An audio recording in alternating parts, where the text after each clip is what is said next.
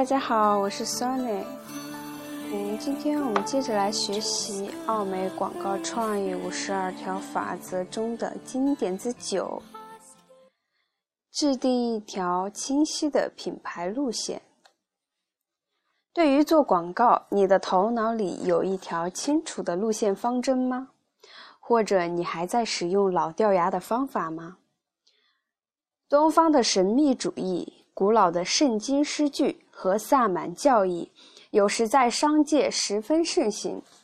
在我们看来，当老掉牙的方法不再管用，人们不知道下一步该做些什么的时候，往往借助以上方法。我们从神秘的东方听到，真正有用的是丰田和本田汽车公司的长期计划。这些公司的计划往往考虑到未来五年、十年、五十年，甚至一百年。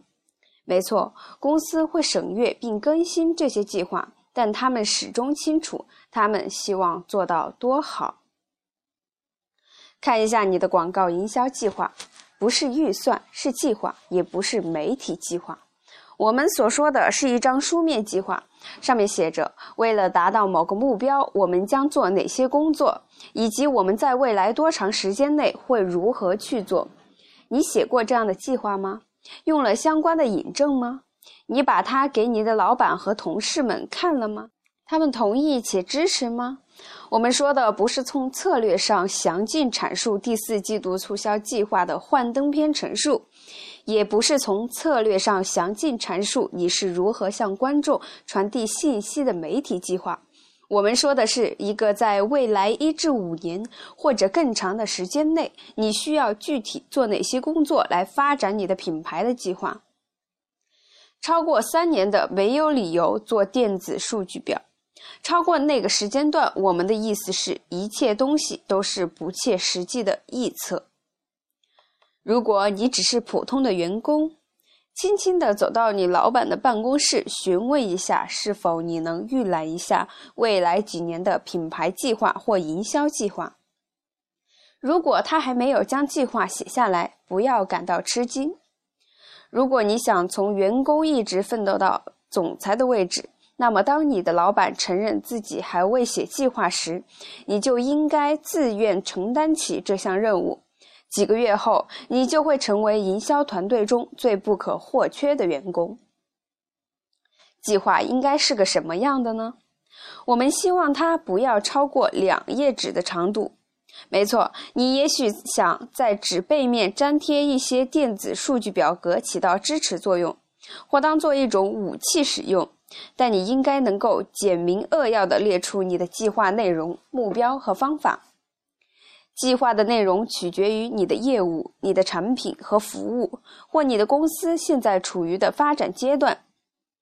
是热门股票、新兴公司、有网络支持、全球性的，每个情况都会有所不同。但是好的计划都有一个共同点：测量结果的方法。这里我们又提到了测量标准。我们于一九八七年创立了新奇智慧公司，那时正赶上股票市场崩溃和接下来的经济衰退。一九八七至一九九一年五年间，我们常常坐在一起，直盯盯地看着我们在开公司前制定的五年计划，不禁问道：计划中关于经济衰退的内容跑哪儿去了？我们过去常常把经济衰退没有包括在计划内的责任归咎于对方，但大笑一阵过后，我们会回到计划，将真实情况考虑在内，然后开始发展业务。计划不是某种秘密的文件，但你应当有一套安全保障程序和非竞争协定。你应当确保人力资源部已经对你的员工进行了正确审查，并推出了一套可执行的安全保障体系。但是你必须信赖你的雇员，让他们成为你实现事业目标过程中的一部分。史蒂夫曾经应聘并面试了一个他并不怎么感兴趣的职位。晚饭时，他未来的领导问他觉得未来的工作会是什么样的。于是史蒂夫开始描述他会如何评价员工和资源。审查预算等诸如此类的事。待他喋喋不休过后，你的工作是让我干得更出色。这位未来的老板说：“我的工作是对你的付出给予奖赏。”后来，史蒂夫就在晚饭期间接受了这份工作，并为那位老板拼命的干活。从用以策略做广告的角度讲，应该做以下工作，但你你做的时候，应该把这种思维运用到营销的其他策略性的领域中去。嗯，那我们来看一下应该做哪些工作。第一个，清楚并确保你的团队都明确共同的努力目标。第二个。建立可以测量广告成功与否的公司标准，可以测量意识、态度或是沟通效果。无论你选择哪种标准，都要确保达到选定的目标。